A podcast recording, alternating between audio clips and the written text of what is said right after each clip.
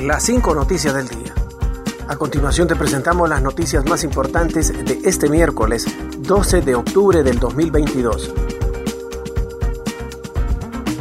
Congreso Nacional cita a ministro de Seguridad y jefe de la policía para explicar muertes en la ANAPO. El presidente de la Comisión de Seguridad del Congreso Nacional, Rafael Sarmiento, manifestó este martes que se ha citado para la próxima semana al ministro de la Secretaría de Seguridad, Ramón Savillón, y el jefe de la Policía Nacional, Gustavo Sánchez, para explicar las muertes de aspirantes a suboficiales de la Academia Nacional de Policía, ANAP. Sarmiento indicó que los funcionarios deben detallar las investigaciones en torno a los tres decesos de aspirantes a elementos de la carrera policial ocurrido el pasado 11 de septiembre. El diputado hizo un llamado a la Policía Nacional para esclarecer las fugas ocurridas en la cárcel de El Porvenir, Francisco Morazán. Agregó que el actual gobierno dio un paso importante al desmilitarizar la administración de los recintos penitenciarios. Agregó que en el Congreso Nacional respaldan las acciones de la Secretaría de Seguridad y las políticas del actual gobierno de la presidenta Xiomara Castro. Presidenta Castro visita el Cubulero, zona afectada por las lluvias de la tormenta tropical Julia. La presidenta de Honduras, Xiomara Castro, visitó este miércoles la aldea El Cubulero en Alianza, departamento de Valle, zona sur del país, para conocer la situación que viven los pobladores afectados por la lluvia.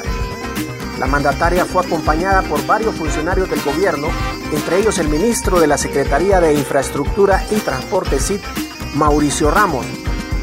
La presidenta Xiomara Castro junto al secretario privado Héctor Zelaya y varios funcionarios de Estado llegan a la aldea El Cubulero Alianza Valle para conocer la situación en que viven los pobladores afectados por las lluvias y dar respuesta a sus demandas y necesidades, cita un Twitter de la Secretaría de Prensa.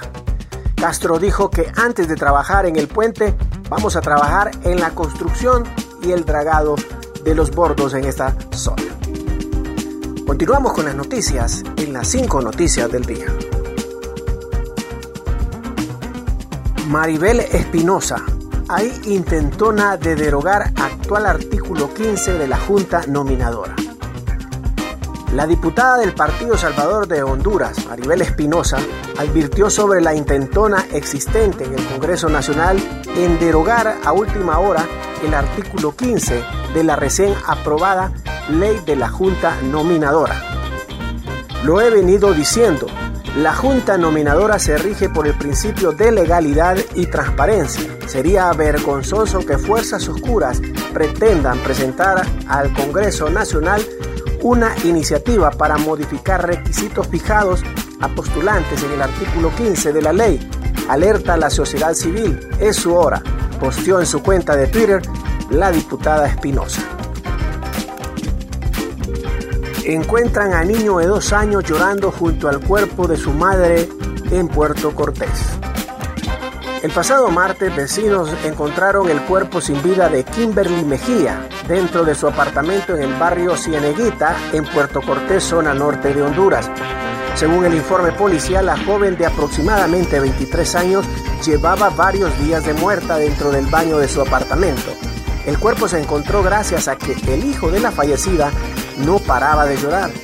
Vecinos relataron que el niño de apenas dos años estuvo deambulando por el patio de la casa mientras lloraba sin saber lo que pasaba con su madre. Desarticulada red de vigilancia tecnológica de la pandilla 18. Equipos especiales de investigación de la Policía Nacional desmantelaron un equipo tecnológico conformado por varias cámaras de vigilancia instaladas en Chamelecón por la pandilla 18 para monitorear a los habitantes, visitas y cuerpos policiales y la comisión de fechorías. La acción se realizó mediante labores de vigilancia y seguimiento por miembros asignados a la Unidad Metropolitana de Prevención 6, UMEP 6, en varios puntos del conflictivo sector de Chamelecón, San Pedro Sula Cortés. El portavoz de la Policía Nacional, Miguel Martínez Madrid, indicó que las cámaras eran utilizadas para identificar a las víctimas, así como monitorear los crímenes que estos ejecutaban en plena vía pública y darle seguimiento a la operatividad policial que se desarrolla en esos lugares considerados de alta incidencia delictiva. Gracias por tu atención. Las cinco noticias del día te invita a estar atento a su próximo boletín informativo.